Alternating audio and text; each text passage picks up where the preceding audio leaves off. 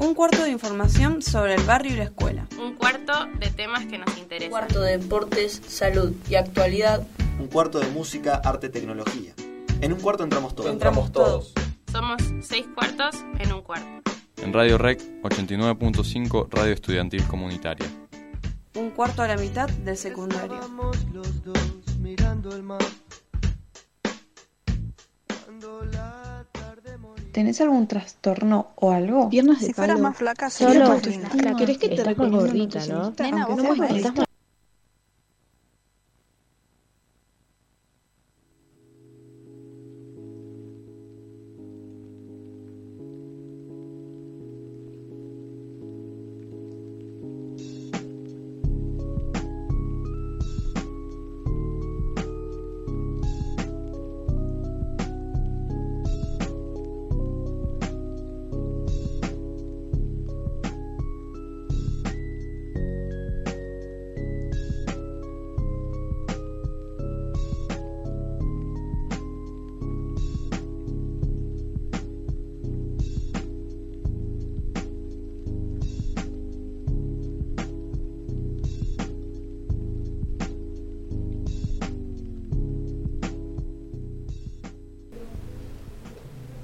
días, queridos oyentes.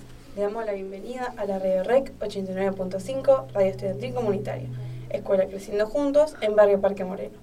Y como todos los miércoles a las 9 am, estamos con un nuevo programa, un cuarto, en el bloque Consecuencia de las Redes. Estamos yo, Morena, Yo Milagros. Y yo, Nayara. y en la cabina de operación están Joaquina y Melanie. Hoy vamos a hablar, cuestionar y pensar en qué tan públicas hacemos nuestras vidas y qué tanta privacidad nos dan las redes sociales. ¿Hay un límite en qué tanto podemos mostrar? ¿Existe ese límite para los famosos? Si ustedes tienen alguna respuesta o alguna opinión que nos quieran contar, nos lo pueden decir a través de nuestras redes sociales que son en Facebook, Red Creciendo Juntos, por WhatsApp es 1135 13 50 46 o en Instagram FMREC 89.5 o en Spotify también o como FMREC 89.5 o también está nuestra aplicación que es FMREC 89.5.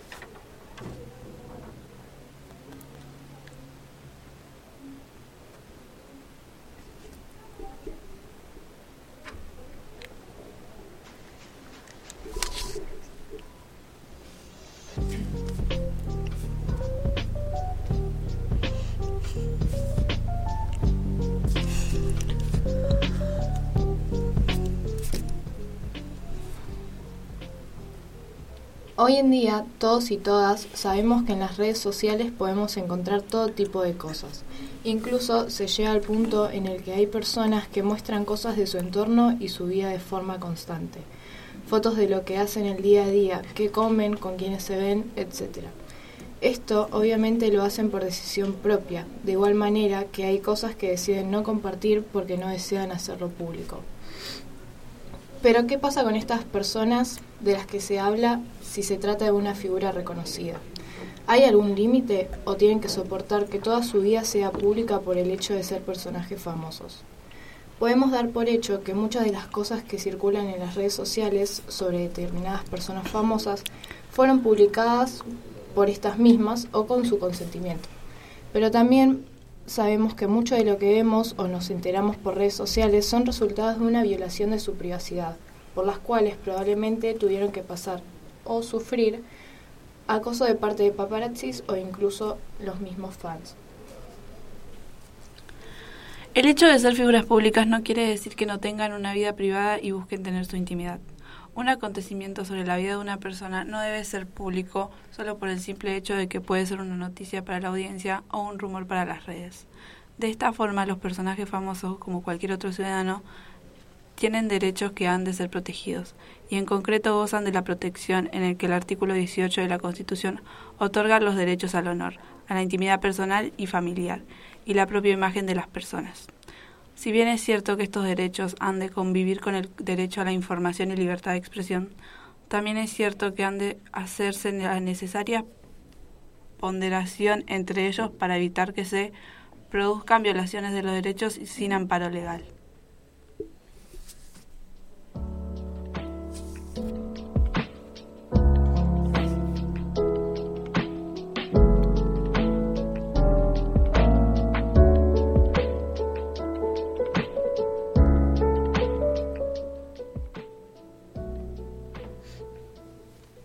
Que acaban de llegar, les recordamos que están escuchando la Radio REC 89.5, Radio Estudiantil Comunitaria, Escuela Creciendo Juntos, en Barrio Parque Moreno.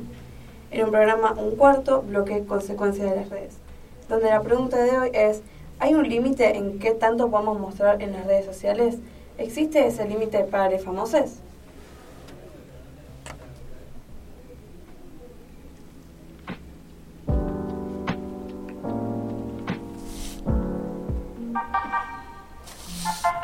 Las redes nos afectan y vamos a hablar de eso. Consecuencias de las redes.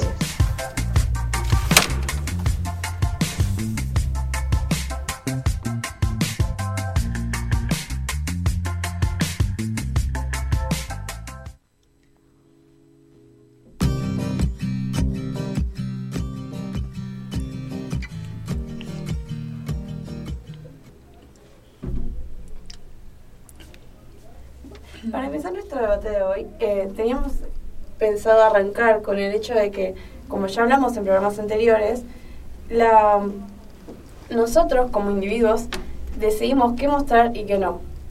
Nosotros podemos controlar qué se muestra en las redes y qué, qué tanto se puede difundir, qué tanto se puede eh, decir de eso, pero como somos personas, como somos personas no que no tienen una tal vez una relevancia tan grande en, en- Socialmente. socialmente que vos digo por ejemplo uno puede controlar lo que lo que pasa por ejemplo más allá de los de los chumos que puede ser tu, mes- tu vecino los chumos que los pueden ser en la escuela. Claro. Em, uno puede controlar todo eso, pero en cambio un famoso tiene que em, como que soportar esa esa em, ese acoso, ese todo esa presión que recibe para para que su vida sea su vida privada sea pública. Y, claro. Y, el- y, y que toda mm, digo por ejemplo digo, hay mucha gente que dice porque mm, que el tema de de que una persona famosa tiene que soportar todo eso es porque ah, es famosa tiene que tiene que soportar eh, todo esos todo ese acoso toda esa presión es como no no tiene que soportar todo eso porque los famosos nos aunque nos olvidamos much- muchísimas veces también son personas y esas personas merecen eh, tienen derecho a esa privacidad ese derecho a elegir qué se muestra y qué no qué qué- qué se puede decir y qué no em, y todo eso. Eh, sí, estábamos hablando hace un rato eh, de había pasado algo parecido con Justin Bieber, no me acuerdo si eran sus comienzos de fama, eh, que había sufrido acoso eh, masivo, eh, en el que lo, lo estaban persiguiendo por la calle, llegaron hasta su casa, fue todo un quilombo. Y bueno, los paparazzi se justificaban, decían como, bueno, vos eh, era de esperarse, si pretendés ser famoso es lo que a lo, Lo que, que llegás, o sea, claro, lo que te espera. Eh, Como que lo toman con que es una consecuencia. Si querés ser famoso, tenés que sí o sí eh, publicar toda tu vida. Sí o sí, nos debes esto porque vos sos famoso gracias a nosotros, básicamente. Eso es la justificación de muchas personas al normalizar el acoso que hay hacia los influencers o personas públicas solamente para saber toda su vida. Aparte, la presión que sienten al decir, bueno, ¿cómo hago para ocultar, ponele, algo que no quiero que sepan eh, la gente, mis fans, o algo que pretendo que quede en, en mi vida privada? Eh, la presión que deben sentir al decir, bueno, no meto la pata porque es son así, son el FBI Claro, porque no la podés- prácticamente. no la podés cagar si la, si tipo, si Claro, la- sos la peor persona del mundo por cometer un Claro, error. haces, no sé, te drogas un poco y ya, no, ese es hijo del diablo, ya no, no puede hacer nada no más. puede hacer eso, mi- ya no es más mi ídolo, o ya te cancelan, o sea, es como que mucha presión por todo. Y también está el caso contrario, que sería como que las personas famosas o, o personajes públicos, eh, como que todo el mundo les, in- o sea, les hace presión para que su vida sea interesante. Claro, y de ahí sale el caretaje de muchas, de muchas eh, personas, de muchos famosos, de muchas, muchos influencers que tipo mienten aparte de, de su vida para que tal vez su vida sea muchísimo más interesante de lo que realmente es y así tienen más visitas, tienen más fama, la gente habla más de O ellos. también haciéndolas ver como, ay, tengo la vida perfecta. Claro, Y tipo, que en realidad no, quizás está mostrando solo todo el lado bueno, que quizás está perfecto, pero eh, claramente las personas que lo, que lo miren eh, no tienen que decir, bueno, o sea, tienen que estar conscientes de que no es todo así color de rosa. Bueno, que es como medio una actuación, es todo, es todo un personaje. Porque a veces- muchas veces la gente se olvida de que tal vez eh, todo lo que uno muestra es todo un personaje. Y ese personaje eh, a mucha, mucha gente lo, lo juzga como si fuese de, de verdad esa misma persona. Y, la- y no es así. Hay muchas personas que, mm, que o sea, tal vez no lo dejan tanto en claro, como por ejemplo eh, Matías Botero, que... mm, Bueno, el de, Basura Semanal, que tipo, es, es, uno- es una persona que critica a todos, que... que mm, que, que se, que se, que, que se, ay Dios, que se la da con todos y eh, de verdad ese no es el verdadero, el, su verdadero ser, no es, no es la verdadera persona atrás de ese personaje. Es, una, es, es un personaje que construyó para que el programa de Basura Semanal sea más divertido, sea más digerible y todo es todo humor negro. Ay, Ah, Hay personas también que igual viven de eso, que quizás no son tan famosas, pero ponele, ahora en la plataforma de TikTok eh, creo que es bastante fácil eh, hacerse quizás reconocido, eh, quizás por alguna boludez, algún chiste que hayas hecho y ya te lo toman como un meme. Eh, pero hay personas que viven, o va, viven. eh, Trabajan de eso. Sí, se dedican a ponerle a hacer sus rutinas diarias y quizás eh, te muestran eh, cómo es su vida, porque si tiene una vida perfecta, tiene, Mm. hace ahí, se levanta a las 8 de la mañana, va a hacer ejercicio, después viene, desayuna. Y claro, te está mostrando toda la parte re linda y después y, y la otra, va. tipo. Como que no hay lugar para la tristeza en sus vidas, básicamente. Y tipo, Igual está perfecto que Claro, quizás está- no quiera Claro, mostrar sí, eso. mostrar lo que ellos eligen mostrar. Claro, tipo, está, está bien que no quieran mostrar eso, pero también hay, eh, siento que tal vez debería dejarse en claro, no sé, no sé si ellos deberían dejar en claro, pero que todo lo que hacen es como un personaje, porque hay, hay mucha ironía en las redes y tal vez no hay tantas personas que entiendan esa ironía, así que de vez en cuando tiene que haber como una aclaración, che, esto es un personaje, che, esto es algo humor negro, es- esto es irónico. El hashtag humor Hashtag eh, sí, eso. Eh, bueno, teníamos acá para leer eh, un caso eh, de un acoso de un paparazzi. ¿Lo yo?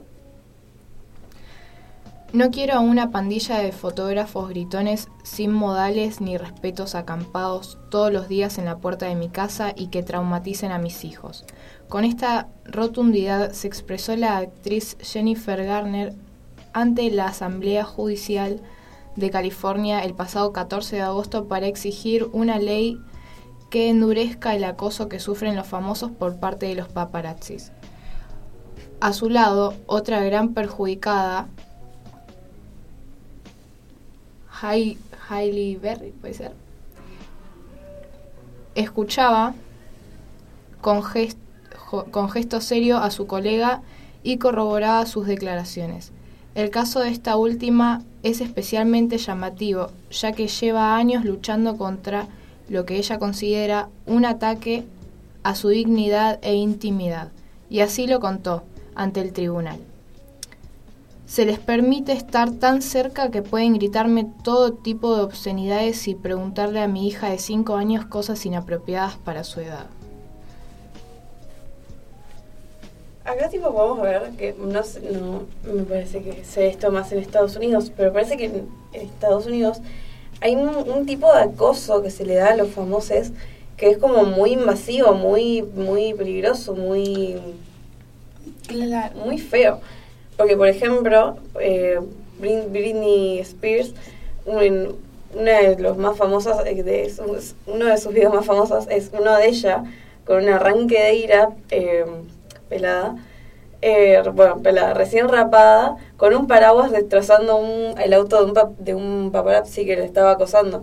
Y digo, más allá de que ella, o sea, sí tenía problemas con el alcohol, problemas con, con, con las drogas, no sé si ya se estaba discutiendo el tema de la custodia de sus hijas y el divorcio de su ex marido, pero mm, todo, todo eso sumado a toda la presión que le daba la sociedad, todo cómo la juzgaban en ese momento, todo cómo la acosaban los paparazzis, hizo que ella eh, explotara, colapsara e hiciera eso. Y me parece, a mí me parece lo más normal y gente que todavía no, no entiende eso. Es como, y sí, si pones a una persona en su límite, va a explotar en algún momento. Así que es súper peligroso esto.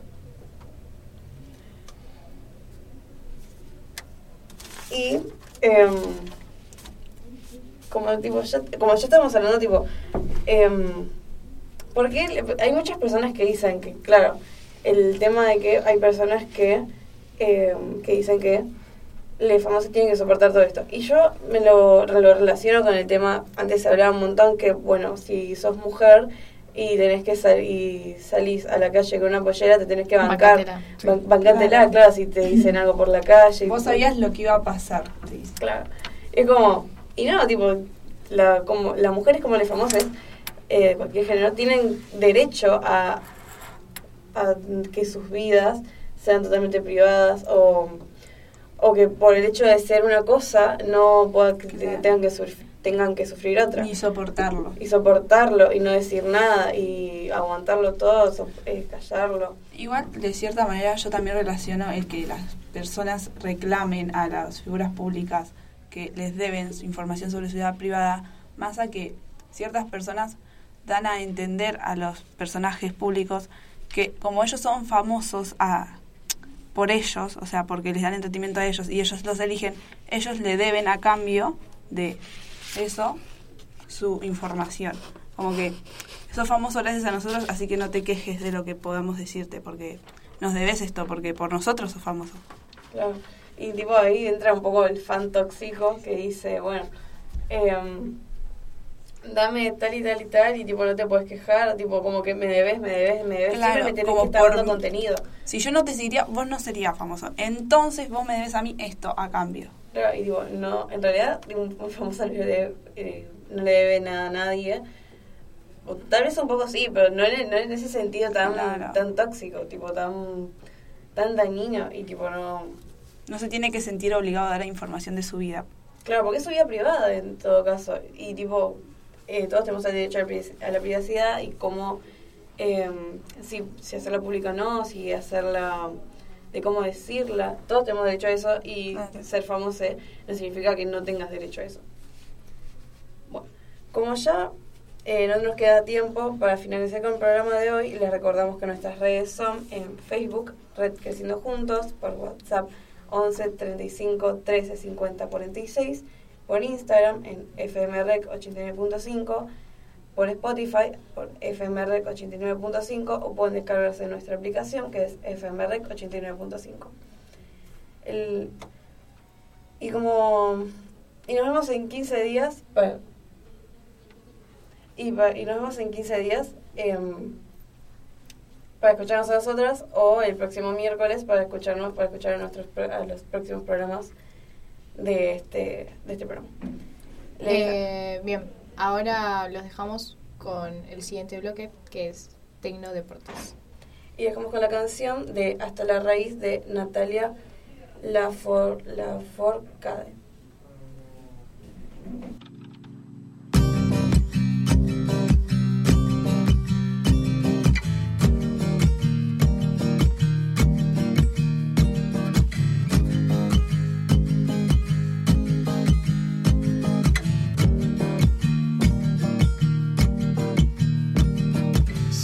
cruzando ríos, andando selvas, amando el sol. Cada día sigo sacando espinas de lo profundo del corazón. En la noche sigo encendiendo sueños para limpiar con el humo sagrado cada recuerdo.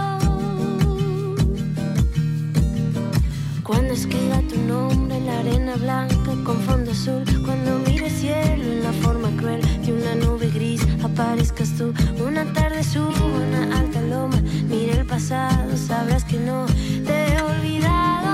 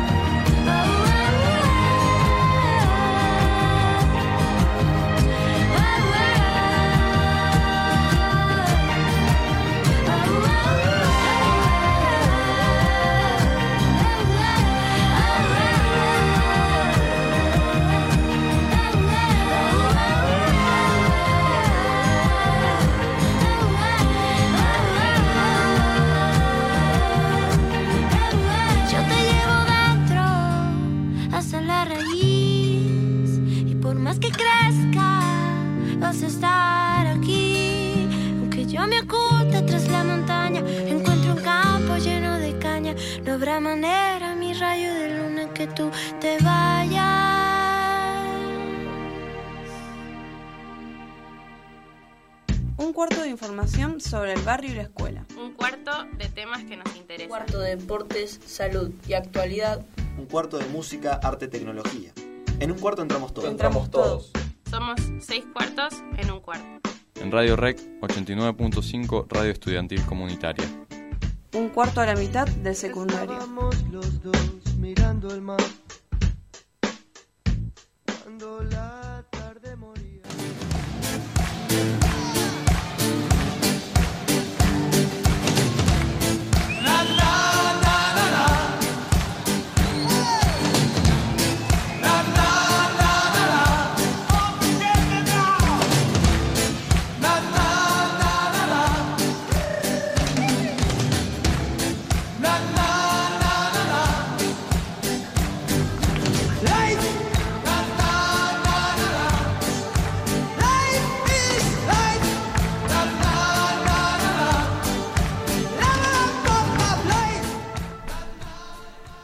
buenos días a todos, queridos oyentes. Estamos en el segundo bloque de Un Cuarto, en nuestro cuarto programa.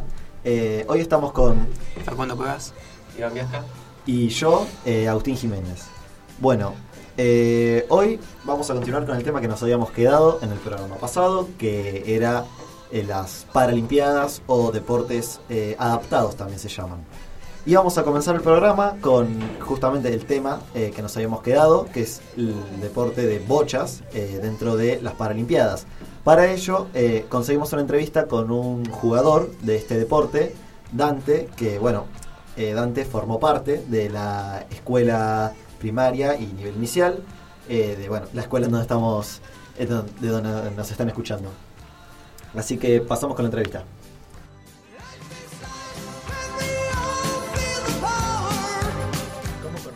Deporte de bochas? El deporte lo conocí un día buscando alguna actividad para hacer, buscando algún deporte para realizar. Y resulta que un día estaba en el club defensores almorzando y me cruzo al coordinador de, deportes de eh, defensores en general. Y yo le, comento que, quiero hacer un deporte, que esto, que pum, que pan. Y me preguntó si con. Y viendo mis condiciones y todo eso, me preguntó eh, si conocía bo, bochas o si alguna vez lo había jugado, ¿no? Bueno, yo le comento que sí, lo, conocía por un videojuego, básicamente. Em, y bueno, me, me, empezó a comentar que cómo era el deporte, que cómo, cómo, cómo era la movida, cómo eran las reglas y todo eso, cómo se jugaba me, me interesó, ¿no? Me interesó. Estuve charlando un rato. En cuanto terminó de comer, fui a probar y a, y a evaluarme. Y a partir de ahí eh, empecé a jugar. Vieron que tenía un gran potencial. Y a partir de ahí, eh, hasta ahora, hasta ahora no, no dejé. hasta ahora sigo. ¿Desde cuándo jugás? Y bueno, bochas comencé hace ya 7, 7, 6 años, 6 años prácticamente. Bueno, todavía no pienso dejar y... ¿Seguís jugando? Sé que vienen grandes cosas del futuro, así que seguimos dando para adelante. ¿Probaste otros deportes antes que bocha? Eh, bueno, yo antes de bochas practicaba natación, que hice unos 5 años. Después también hacía con eso, sin dejar el, la de lado, hacía natación y muchos. Bueno, después dejé natación, me cansé. Eh, y después también probé con varios deportes. En el, mismo club probé eh, básquet. Después también me fui a otro, otro lugar y probé taekwondo. Y también me habían, me habían probado en, en, el atletismo, en pero no me llamó la atención. Pero hice varios deportes antes de antes y después de, de bochas para probar. ¿Participaste en algún torneo? Eh, sí, participé en algún torneo.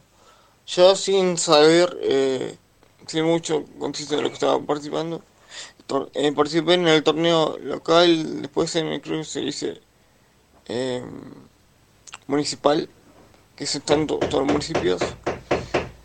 Y gané en, lo, en, los dos, eh, eh, torneos que, quedan para clasificar a Mar del Plata. Gané y así, fui a Mar del Plata. Mi, mi primer año, por la, por la de eso, y pasar nuevo, terminé, terminé segundo, que no estaba nada mal, nada mal para ser mi primera vez. Y a partir de ahí de, si no me equivoco, fue 2014, eh, empecé, empecé, a ganar todos los bonaerenses donde, donde me encontré, todos, creo que ya van, creo que si no me equivoco, porque esta es la, la sexta o la quinta, no sé muy bien la cuenta, y a partir de ahí no perdí, después también, bueno, el año pasado, el año pasado, no este, el año pasado no porque la cuarentena, bueno, fue en 2000 17, donde pude salir por primera vez campeón nacional después de ganar Bonaerenses. Salí campeón nacional, después de 2018 salí bicampeón nacional y hasta ahora mantengo esa marca, ya que con la, con la pandemia y la cuarentena no se pudo hacer nuevamente el, deporte, eh, ese, esos, torneos por el por el tema de, del ambiente y las personas juntas, ¿no? Y bueno, creo que el año que viene, si esto todo, todo así, se vuelven a retomar. Así que sigo con esa, con esa marca y no. Espero poder lograr muchas cosas más. ¿Cómo fue tu experiencia? En tema, en tema de experiencia es como que es algo impresionante. Che, de que te metes al deporte, de, desde que entras y ves un torneo, es como que te sorprendes es el ambiente, la, adrenalina, eh, lo que te permiten tus compañeros, los entrenadores son muy buenos, son súper copados, te ayudan en todo, te acompañan. Y una vez que entras, es muy difícil salir por todo lo bonito que, que transmite el mismo deporte, el mismo deporte y tus compañeros.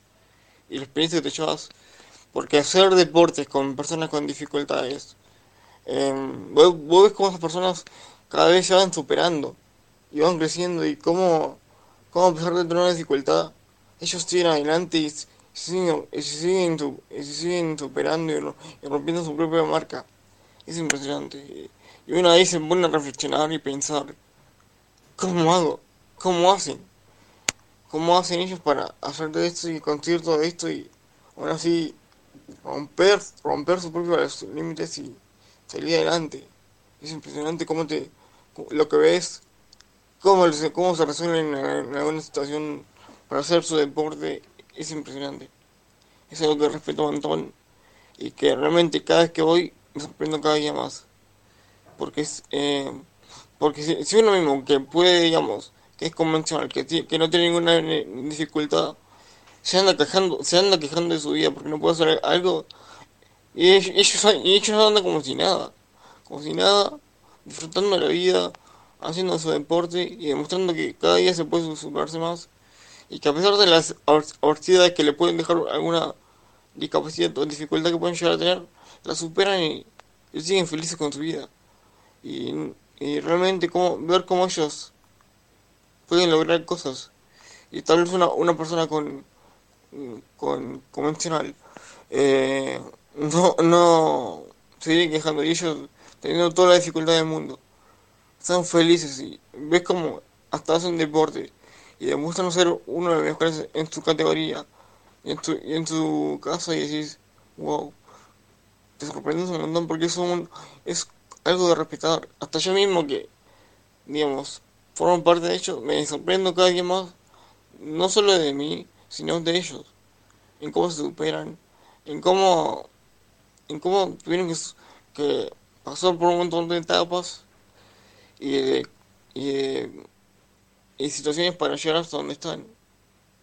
Con todas las dificultades que tienen, llegaron a hacer grandes cosas, hasta representar a nuestro pa- país.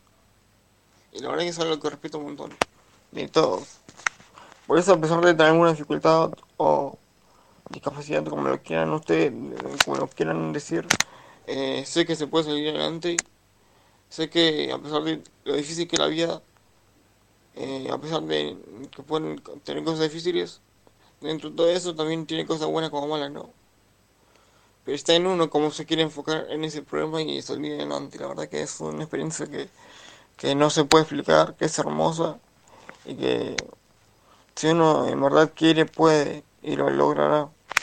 Eh, yo se lo recomiendo un montón y es algo que realmente me ayuda un montón a conocer gente nueva, a tener, a tener mejores amigos, eh, mejor- mejores amigos, a tener experiencias que no se pueden explicar. Buenos momentos de risa, de llanto, de sufrimiento, de, sufrimiento y motivación. Y la verdad que yo en este deporte quiero llegar a más lejos, a llegar más lejos, perdón. Y mi meta actualmente es representar a la selección argentina mayor en algún torneo, en algún torneo, que todavía no se me ha dado la oportunidad, pero sé que sé que en, años, en años que vienen, en un futuro, voy a hacerlo.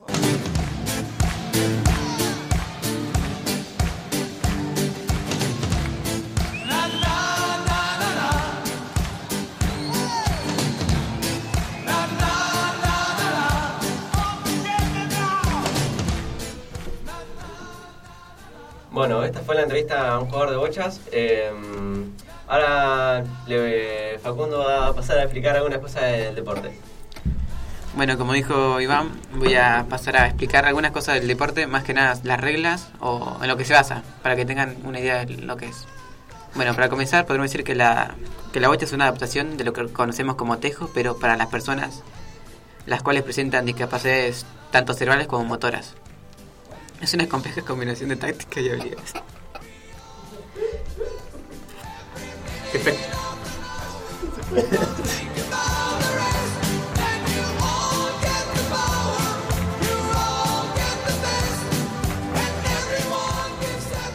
Se practica de forma individual, por parejas o equipos.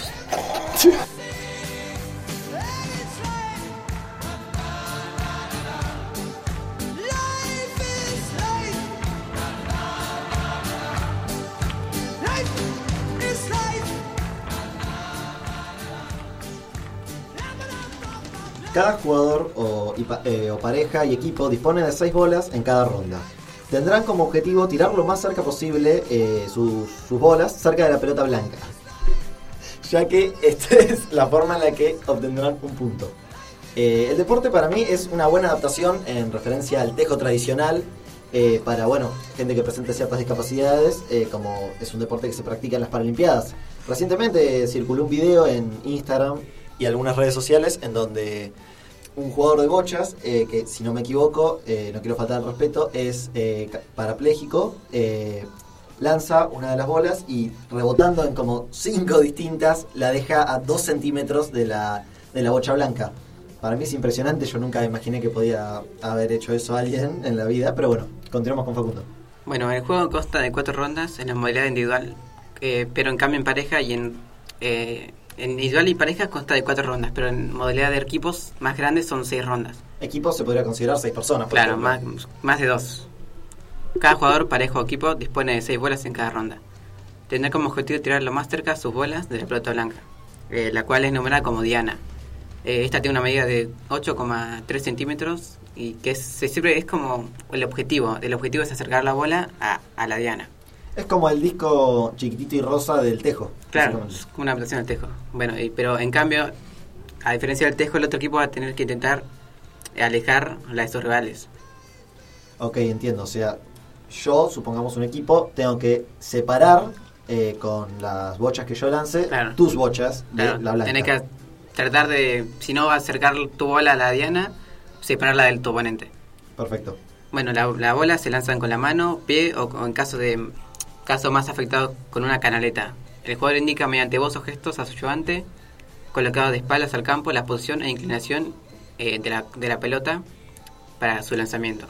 Ah, o sea, el lanzador no ve al ayudante, pero en base a señas Claro, le, puede le va diciendo que la altura que quiere, el, la profundidad o cuánta fuerza quiere poner Sí. para, para ver, para que llegue. O sea, te- le muestra el juego desde otra perspectiva. Claramente. Eh, bueno, este deporte se divide en tres, eh, se puede decir etapas, no etapas, sino divisiones. Eh, está el BC1, el BC2 y el BC3, que cada uno son eh, categorías que tienen distintas limitaciones cada persona. Por ejemplo, en la BC1 eh, son las personas que tienen limitaciones severas de actividad que afectan a sus piernas, brazos y tronco. Generalmente depende de una silla de rueda eléctrica, pero pueden competir con ayuda de un asistente. En la clase BC2 tienen una mejor función del tronco y del brazo que los de BC1. Son capaces de lanzar la bola sin ayuda. Los deportistas de la BC1 tienen limitaciones significativas en las funciones de brazos y piernas y un control de tronco deficiente o nulo. No son capaces de agarrar la, la, la bola con soltura, así que a esto se le permite con una rampa o la canaleta que ya había mencionado anteriormente y la ayuda del asistente.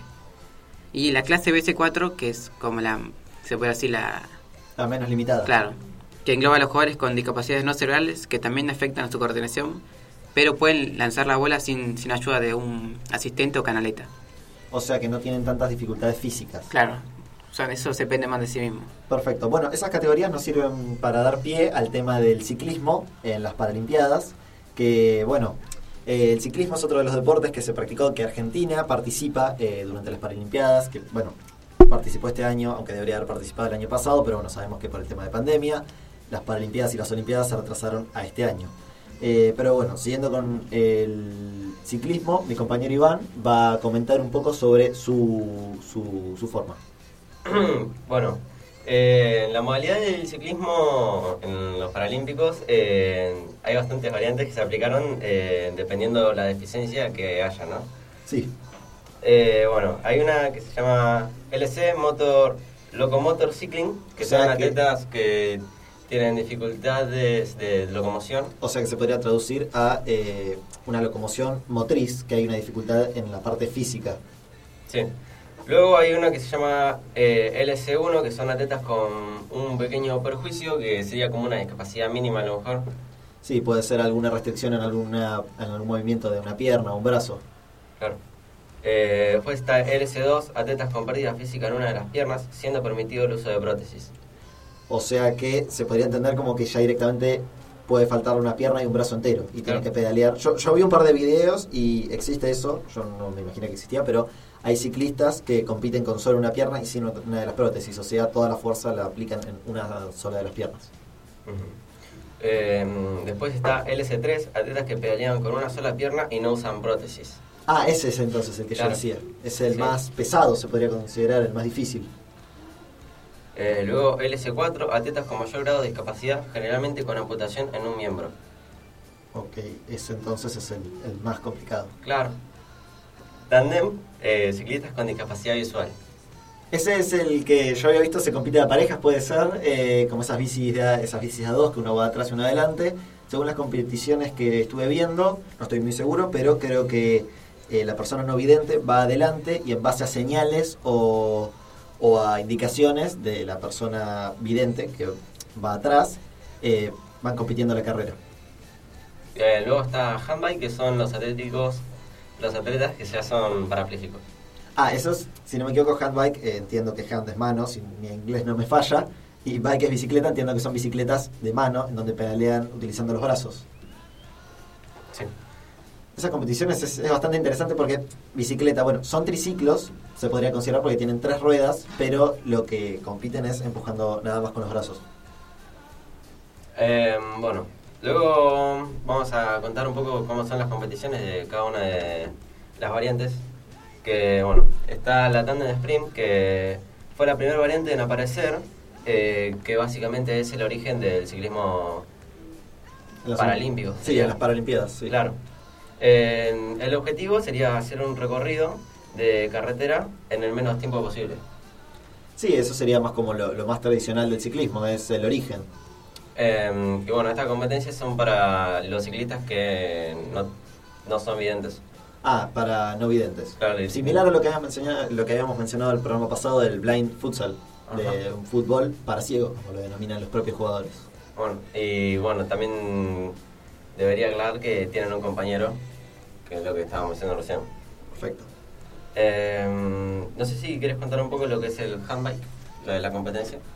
El handbike, sí, yo estuve viendo un par de videos de cómo son las carreras y no solo engloban a gente parapléjica o, o que básicamente no pueden utilizar las piernas, sino que también eh, personas que directamente sus piernas están amputadas y es interesante cómo funcionan estas bicicletas porque lejos de imaginarse que una persona está pedaleando con las manos, en realidad es como si estuviera remando en una bicicleta. Es bastante interesante imaginárselo así. Eh, está bueno ver algunos videos para enterarse de cómo funciona esto, que es sorprendente que una persona que haya perdido alguna extremidad crucial para el ciclismo pueda seguir compitiendo dentro de ello. Bueno, eh, con el programa vamos a continuar el programa que viene, ya que eh, en Tecnodeportes, como menciona su nombre, Tecno, eh, estamos hablando bastante poco de lo que es tecnología en el deporte, así que el programa que viene posiblemente continuemos con lo que son eSports. Claro, que básicamente son los deportes electrónicos, los videojuegos, cosas así. Bueno, eh, por hoy eh, Tecnodeportes nos despedimos eh, de Radio Rec con mencionamos nuestras redes sociales. bueno, em, en Facebook somos Rec Creciendo Juntos, en Instagram FMRec89.5 sin el punto. Y pueden descargar la aplicación por la Play Store que es FMREC 89.5. Recordamos que la aplicación es FMREC 895, todo junto en mayúscula para ninguna equivocación a la hora de descargarlo. Bueno, por hoy nos despedimos.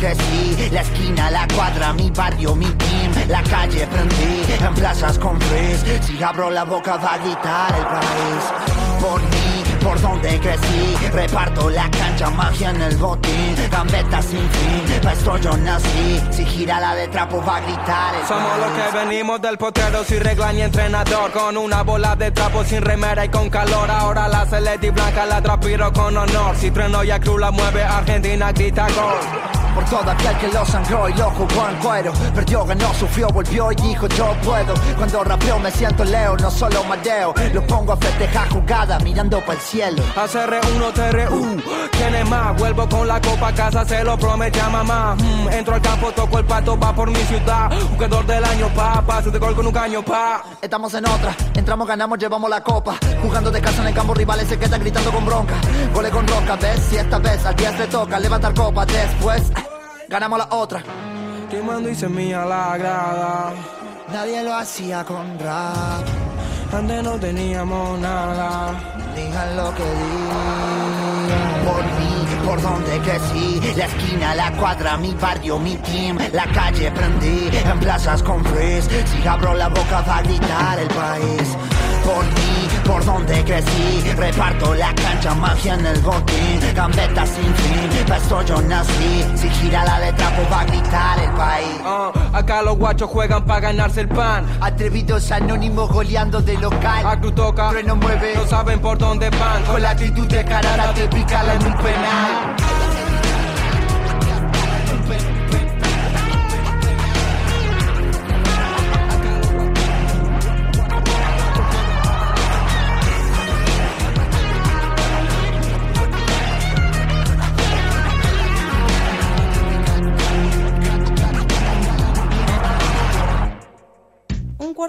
información sobre el barrio y la escuela. Un cuarto de temas que nos interesan. Cuarto de deportes, salud y actualidad. Un cuarto de música, arte, tecnología. En un cuarto entramos todos. Entramos todos. Somos seis cuartos en un cuarto. En Radio Rec 89.5 Radio Estudiantil Comunitaria. Un cuarto a la mitad del secundario. Estábamos los dos mirando el mar. Cuando la tarde moría. Las redes nos afectan y vamos a hablar de eso. Consecuencias de las redes.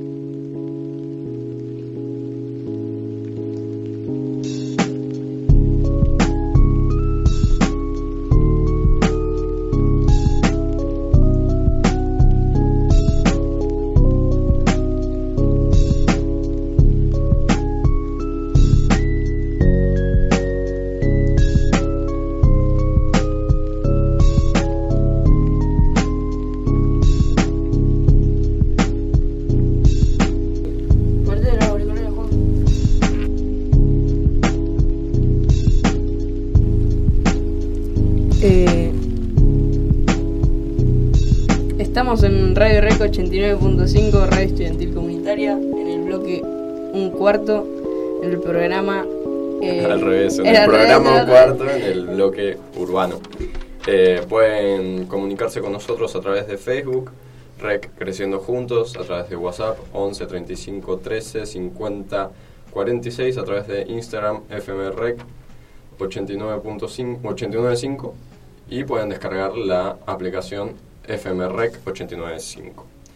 Eh, bueno, hoy vamos a, charlar de otro de la, otra de las ramificaciones del género urbano, del hip hop. Y mm, vamos a conversar un poco de esto con algunas consignas. Hoy lamentablemente no pudimos eh, organizarnos para traer una entrevista, eh, pero vamos a hablar un poco sobre la historia del, del breakdance, vamos a tener una charla linda. Eh, si quieren arrancamos con la definición del breakdance. Del breakdance. Bueno, em, es una danza social que forma parte de la cultura del hip hop, junto con el graffiti, rap y trending. Este elemento nace en las comunidades de los barrios neoyorquinos como Bronx y, Bro- y Brooklyn, en Estados Unidos, en la década más o menos del 1960. Bien. Eh, Esto, ¿ustedes ya conocían el breakdance? Sí, eh, también nosotros porque ya lo veníamos investigando eh, para el programa este, ¿no? Pero mm, por ahí es como la ramificación del género urbano del hip hop eh, menos conocida de entre el, de entre el rap y el, y el graffiti.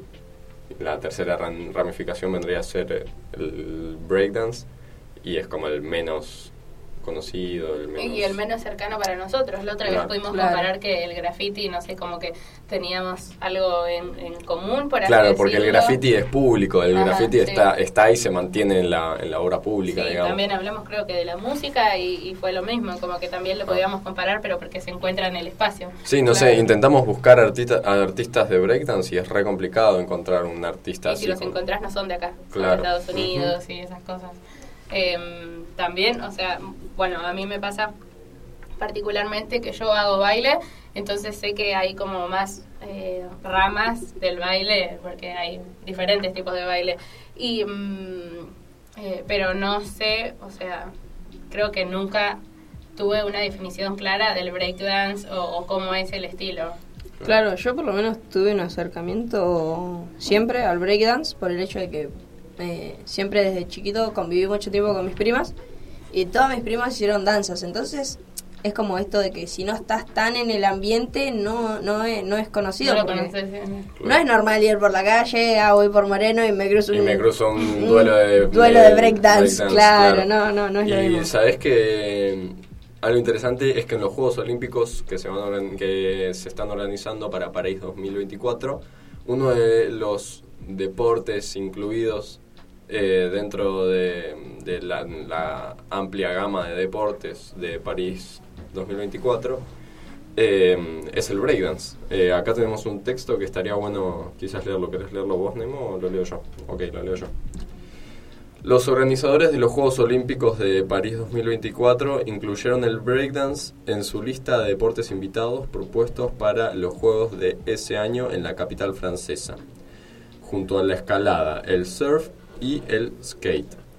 La elección de estos deportes responde al deseo de dar a la cita una dimensión más urbana, más de deporte de naturaleza y más artística, explicó Tony Stanget, no sé cómo se pronuncia, em, presidente de la organización de París 2024, durante una presentación en el barrio parisino de La Défense. Esta selección que se añadiría a los 28 deportes ya en el programa, debe todavía ser evaluada por el Comité Olímpico Internacional, eh, COI, en diciembre de 2020. Digamos, yo malinformé un poquito y dije que estaba incluido ya dentro de, de los Olímpicos como deporte, como deporte invitado, pero está todavía por definirse eso, convengamos. Bueno, yo no sabía que había olimpiadas de, de breakdance y, y creo que obviamente si, si hablamos de, de baile nos imaginamos que, que hay competencias, ¿no? Claro, Pero- claro. pero tan así, ¿no? Mm, eh, por ahí el tema duelo es algo que en el hip hop está muy presente con el freestyle y me parece que el breakdance toma bebe un poquito de eso, como del duelo entre dos artistas urbanos que Y también cuando decís eso se me viene a la mente el rap, o sea, es un Claro, por eso, de eso, artistas urbanos también. Pasa o sea, que es, es todo la ramificación del hip Sí, sí, hop sí. y hay obviamente ramas que son mucho más potentes que otras. Ajá. Bueno, acá también tenemos un textito de, de cuando empezó el, el breakdance. Em, no sé si quiere leerlo alguno Eh, de ustedes. bueno, Ahí yo lo lo- leo. El breakdance empezó en 1969 con la, con la música de James Brown en las calles del Bronx. Empieza con un con el el up rock. up rock que consiste en la agresiva batalla de baile entre las pandillas callejeras neoyorquinas. Las dos pandillas forman un gran círculo y, y uno por uno los bailarines pasan a bailar algunos segundos. Claro. Eh, también esto de los bailarines dice que se llaman b-boys o b-girls, es el término adecuado para un hombre o una mujer que practica, le- que practica el baile del break. La palabra breaking se utiliza para ambos, ya que breaker se utiliza para ambos, ya que sea chico o chica, hay quien dice B significa Bronx, es decir, Bronx y Boy o Bronx Gear, porque el breaking comenzó en el barrio neoyorquino del Claro. Bronx. Em, bueno, eh, no, no, no sé si está si se refiere a eso, pero eh, el love rock se refiere a un género musical. ¿Ustedes tienen ni idea? Mm, No, ni idea, nunca lo escuché. No sé. No, yo tampoco lo escuché nunca, pero pero se me ocurre que por ahí el breakdance eh, no, no empezó dentro del, del hip hop con esta familiarización con el rap. Porque yo lo veo al breakdance mucho del DJ que está ahí pasando una pista muy parecida al, al hip hop, a lo que es eh, la música del hip hop, el rap. Y, y eso, como estos duelos que, que se hacían, que eran más par- muy parecidos al- a lo que es el freestyle hoy en día, pero como que me da esa sensación de que tiene otros orígenes y por ahí incluso por eso no es tan conocido dentro de la rama del hip hop. Puede ser, también hay que pensar que, que como leíamos recién, de que mm, no, no es un baile de acá, más allá de que acá seguramente haya eh, espacios donde lo, lo practiquen y cosas así, eh, mm, seguramente en otros lugares o de países Claro. eh, estadounidenses o cosas así, debe ser mucho más conocido y deben tener mucha más información sobre eso. Ujú, Y debe ser mucho más común quizás ver Ujú. eh, b-boys o b-girls eh, en la calle haciendo esas cosas. Sí. Em, ¿Vamos al corte, les parece? Eh, ¿O si- sí, vamos al corte con la canción de Woz Terraza.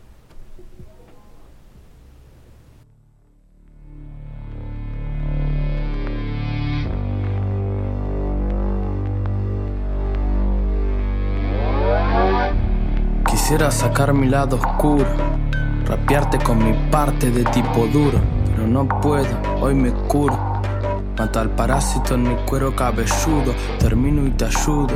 Es que todavía dudo, y si la ansiedad me toma, le hago una toma de judo. Lo que viene mal, me lo tomo con jugo. Me meto en la bañera hasta que me arrugo. Hoy será mejor que no baje, con su carácter hizo que me relaje. Hoy será mejor que no baje, voy de cabeza pa' que nadie me ataje. Hoy solo por primera vez diré que me quemé por dentro cuando en serio me miré. Me sinceré, viré y ya no sé qué quiero hacer, al menos sé lo que no quiero. Ya no sé muy bien lo que me pasa. Encontré la llave y me olvidé dónde es mi casa. Creo que hace tiempo vivo en una carcasa. Ah, Vamos a quemar a la terraza y ya no sé muy bien nada lo que me pasa. Encontré la llave y me olvidé dónde es mi casa. Creo que hace tiempo vivo en una carcasa. Ah, Dame un abrazo y se me pasa. Si no nos vemos por un tiempo. Recibo tus mensajes a través del viento. Quiero hacerle un masaje a mis pensamientos para que se ablanden, no hablen en cualquier momento. Tengo claro que si es un entrenamiento, si esta cultura te hace adicto al sufrimiento. Adicto a una fila de lamentos, saco el cuchillo para cortarlo en filamentos. Será mejor que no baje, con su carácter hizo que me relaje. Hoy será mejor que no baje, voy de cabeza pa' que nadie me ataje. Y en cada borra del café veré que no perderé la fe, volveré y aunque sé que arderé en llamas, resucitaré una cita de y te citaré versos en medio de tu cama. Ya no sé muy bien lo que me pasa, encontré la llave y me olvidé dónde es mi casa. Creo que hace tiempo vivo en una carcasa. Ah. Vamos a quemar a la terraza y ya no sé muy bien nada lo que me pasa. Encontré la llave y me olvidé de dónde es mi casa. Creo que hace tiempo vivo en una carcasa. Ah, Dame un abrazo y se me pasa. Hoy bajo, superviso, te escucho de verdad, yo no te analizo. Me cago en Freud, hoy me guían los astros. Y creo que hace rato no aterrizo Tantas cosas de mierda que las canalizo Bailando con los pachos casi que pegado al piso Borracho y esquizo, ¿cómo es que lo hizo? Es que así soy, lo drogado no me saca lo preciso Y llegan los míos haciendo fondo con el cáliz Flacos y doblados parecemos origami Los lugares a donde voy preguntan quién es que soy Soy el mono más rabioso de todo el safari Ey, dale vámonos que tengo sed Ya no tengo nada para hacer Ey, en alguna vuelta te veré ya no tengo miedo de perder. Ya no sé muy bien lo que me pasa. Encontré la llave y me olvidé dónde es mi casa. Creo que hace tiempo vivo en una carcasa. Ah, Vamos a quemar a la terraza y ya no sé muy bien nada lo que me pasa. Encontré la llave y me olvidé de dónde es mi casa. Creo que hace tiempo vivo en una carcasa. Ah, dame un abrazo y se me pasa.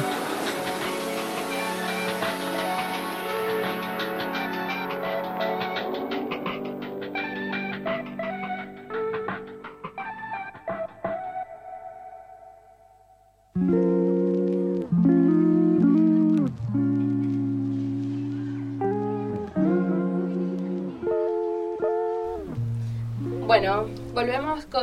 Nosotros somos eh, FMREC 89.5, Radio Estudiantil Comunitaria, Escuela Creciendo Juntos, Barrio Parque Moreno. Eh, estamos en el programa Un Cuarto, en el bloque urbano. Seguimos acá. Eh, les recuerdo que las vías de comunicación por donde pueden comunicarse con nosotros son el Facebook Rec Creciendo Juntos, todo junto, WhatsApp 11 35 13 50 46, Instagram FMREC 895, pueden descargar la aplicación del mismo nombre FMREC 895. Bueno, eh, continuaremos conversando un poco del breakdance y después pasaremos a la agenda cultural con nuestra compañera Daira. Bueno, recién charlábamos de que, mm, eh, bueno, como decíamos, eso es un, eh, una ram- ramificación del estilo urbano. Eh, este, en este caso es eh, un estilo de baile. Nosotros ya hablamos de música, ya hablamos de, de arte visual y nada, ahora nos tocó del baile. Y bueno, yo puedo compararlo por eh, un lado, yo hago baile, hago eh, reggaetón y urbano.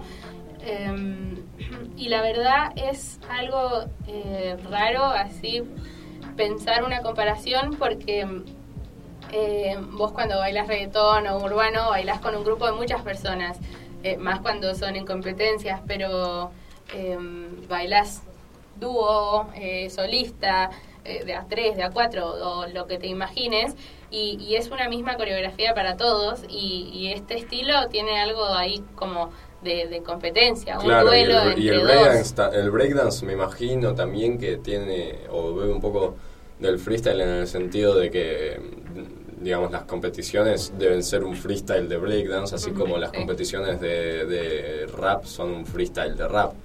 Eh, una, una pregunta que se me ocurre, quizás para hacerte a vos, Guada, que eh, estás un poco más en esto de la danza, eh, es qué diferencias puedes encontrar con otras danzas o con otros géneros artísticos de danza. Bueno, lo primero y, y más evidente, por así decirlo, es que es un duelo, eso que, que sí, eso que decimos. decías recién. Y, Y, y también eh, yo creo que, que una que es como más evidente es el tipo de música. Eh, el, yo lo que bailo es urbano y reggaetón y la verdad son, son canciones de ahora, son eh, canciones en español claro, eh, en, con unas letras... en breakdance hay una especie de instrumental guiada por el DJ. Y, y esto es ya canciones que, que salen, vos, te- no sé, por ejemplo, una canción nueva y, y se hace una coreografía y se arma, obviamente, si... Claro, y si se haces- arma, se arma previamente a partir de, de la canción esa, a partir sí. de los y, también eso, como que la coreografía muestra algo que se va guiando de la canción. No sé, la canción puede decir eh, corazón Claro. y haces algo que tienen- tenga que ver con el corazón, con Claro, los algo más como una demostración de habilidad de mira Ajá, cómo puedo sí. moverme. Y mm, nada, o sea, como las más evidentes son, son esas. Y, el, y en cuanto al movimiento, así en particular, ves como algo, no sé si viste alguna vez algún video de alguien haciendo Sí, y también puedes pensar que, que a ver, ¿cómo, cómo puedo decirlo para que se entienda? Eh, el, el reggaetón y urbano tiene un, un tipo de baile que, que se puede decir eh, está como sexualizado, por un lado, pero también es eso, que se basa en las canciones de, que, que Claro, hay. Sí, sí, Entonces, en la actualidad, digamos, eh, sí. convengamos que, esas can- que las canciones de esos géneros están también Y mm, no, eso, como que es un, algo más eh, sensual, por así decirlo. También yo bailo urbano y hay muchas canciones que, que representan como en inglés, que son más eh, fem, por así decirlo, tipo más femeninas, más eh, en, Sí, bailar en tacones o algo así, Claro. como que con respecto a eso, los movimientos, puedo comparar eso también, es que no sé mucho del breakdance, entonces no puedo hacer una comparación tan sí, grande. es difícil ahí.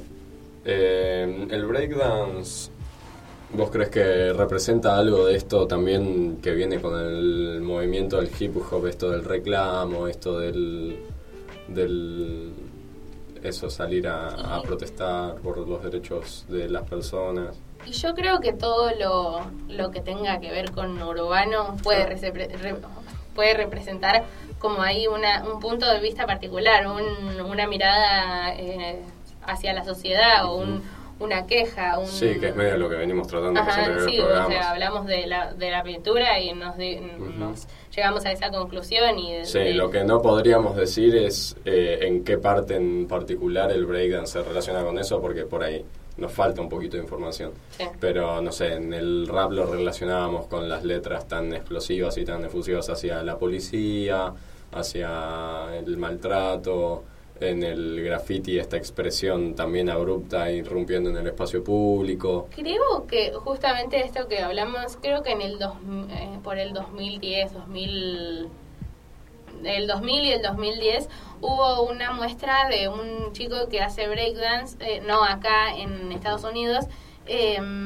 que, que hizo una muestra y hizo algo que a un montón de personas los emocionó eh, co- con, respecto a eso. Había pasado algo en esa época que, que, mm, que detonó o marcó eh, en ese lugar. Entonces, como que pudo hacer algo que, Sí, que una, una transmitió. demostración que transmitió al público. Entonces un montón de gente se conmovió y ahí eso, justamente esa muestra eh, hacía algo sobre los reclamos y todo eso. Sí. Entonces ahí In- incluso eh, siendo que, que es como la ramificación menos conocida, pienso yo, por lo menos acá en Argentina, dentro del hip hop y del género urbano, eh, me parece que, por lo menos por lo que estuvimos leyendo antes de hacer el programa, eh, con mi compañero Nemías, la mayoría de las de las, de las organizaciones o de los eventos organizados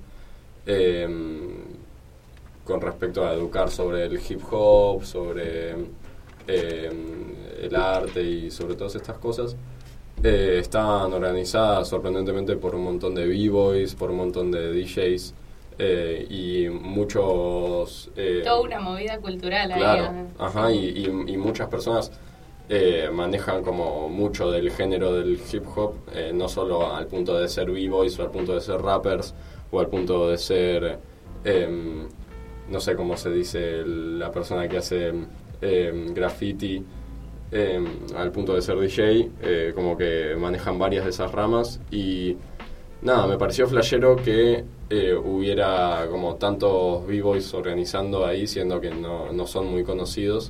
eh, y por ahí es algo que, que estaría bueno poder de- desinvisibilizar Sí. acá en Argentina de que realmente hay b-boys que, que por ahí está recopado lo que hacen y me gustaría poder traer al programa. Eh, también eso, o sea, no tienen un espacio en donde puedan charlar, o sea, donde sean conocidos, donde donde se muestren, o sea, Claro. yo no los conozco y a nosotros nos pasa que en el espacio público hay un montón de cosas que conocemos y si se les da un poquito de tiempo tal vez se puedan encontrar, o sea, se puede encontrar un montón de cosas recopadas. Ujú. Bueno, ¿quieren pasar con la agenda cultural? Dale. Bueno, número uno en tendencias de, de música está Salimos de Noche de Tiago P- PZK y Trueno con 7.6 millones de vistas. Yo la escuché, está muy buena. Eh, número dos en tendencias está Índigo de Camilo y Eva Luna que anuncia que van a tener un hijo. Bueno. 50 millones de vistas, es una locura. Bueno, yo la, escu- yo la escuché y, mm, y al principio no sabía, pero con todo esto de las redes sociales obviamente Claro. te enteras de todo y, mm, y fue como, no sé, también tienen ahí toda una historia por detrás de, de la canción. Sí, sí. Eh, número 3 en tendencias está Una vaina loca de Manuel Turizo y Yuduki con 3.9 millones de vistas, que bueno, es como un remix porque la canción ya existía. Bueno, después está eh, cuarto en tendencias, eh, un follow de Justin Quiles, Duki y Bizarrap eh, con 9.9 millones. Y eh, bueno, esa yo la escuché, pero tuvo ahí todo una, una trama, no sé si vos sabías, pero Duki dejó de seguir a toda la gente que seguía Ah, no, no sabía. para que tenga cero, cero seguidos. Y, mm, y cuando salió la canción todos entendieron por qué era. Eh, después está Nueva en Tendencia, eh, Antes de ti, de María Becerra y Roger King, con 14 eh, millones de visitas. 11 en Tendencia está Sabe de Raúl Alejandro y de Nicky Nicole. Y eh, 13 en Tendencia está Colorín Colorado de Justin Quiles. Bueno, esas dos no las escuché. No, yo tampoco. No, así que no sé.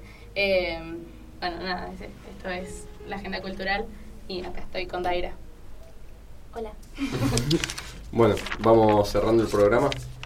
Ajá. Recordamos que esto fue FMREC 89.5, Radio Estudiantil Comunitaria, Escuela Creciendo Juntos, Barrio Parque Moreno.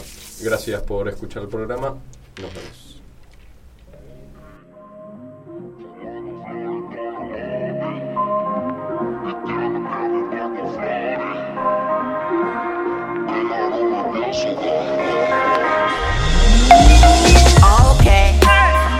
Fumando flores con los